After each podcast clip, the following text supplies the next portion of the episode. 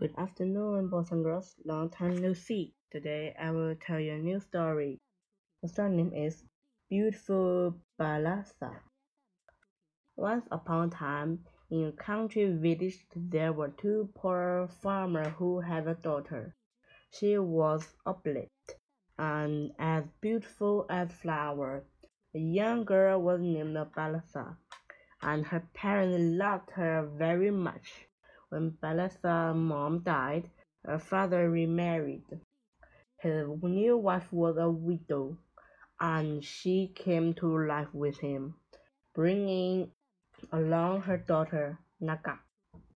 Naga was ugly and spiteful. The beautiful and goodness of Basilia made her stepmother very jealous of her. Slowly, the new wife tried to convince her husband and that Basilia Goodfist had a very mean character. One day she took what little her husband had saved and hid it under Basilia's mattress.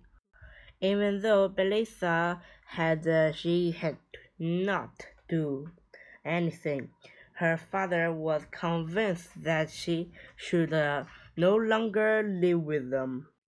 He took her into a forest to the old witch.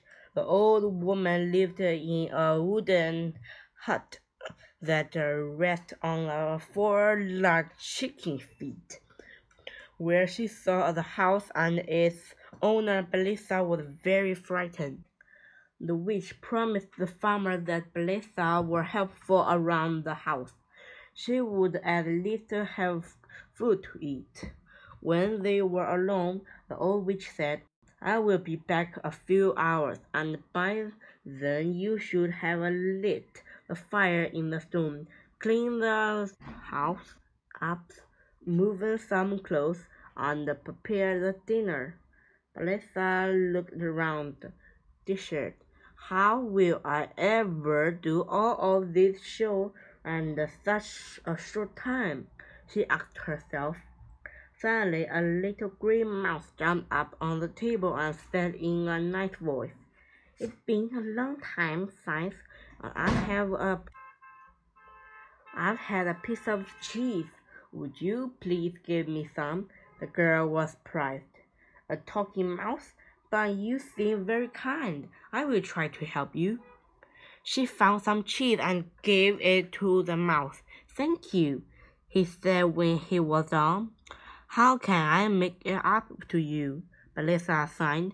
I will see a um, lot of help to clean this house. The mouse whispered, and from every corner of the house ran many little mice who went straight to work. They lit the fire into the stove, cleaned the house, and once they had finished preparing dinner, they disappeared. The last mouse to Liv said, Thank you for the cheese. It was the king of the mice. When the witch got back, she was very surprised. The girl followed all of the, her order. The mice continued to help Basilia every day, and soon the mouse was barking and clean. The witch was pleased with her little helper and started to care for Basilia very much. In the meantime, her father, full of remorse, decided to go and see his daughter. When the witch saw him, she said, Shame on you! You brought your daughter here so that I might poison her, and instead he she is sweet and good to does nothing deserves to stay here as my servant. Take her with you, and here is a gift for her when she marry. The farmer was so happy to be with his daughter again, and they returned home. When stepmother learned of all the gift and the witch had given Basilia, she became very angry. The farmer tried to convince his wife that Basilia was sweet, but the woman just invited her more. She said to her husband. Now you must take my daughter to the witch too. She is better than Basilia, and this way she will receive a gift as well. The farmer was not able to say no, and a few days later he took Basilia's stepsister into the forest. The witch gave her the same order, but as soon as Naga was alone, she sat down on a bench, angry that she had to do so much work. Once again, the king of the mice asked for some cheese, but the only response from Naga was the streak of the broom, and he quickly escaped. When the witch returned and saw that none of her order had been carried out, she sent Naga to bed. In the days that followed, the girl received only punishment. So her mother came to visit her. Ah, you are the mother of the, this horrible girl. Take back this good for nothing, yelled the witch.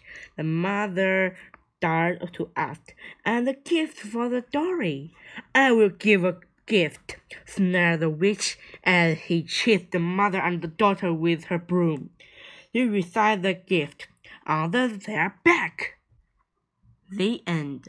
Goodbye. See you at the next time.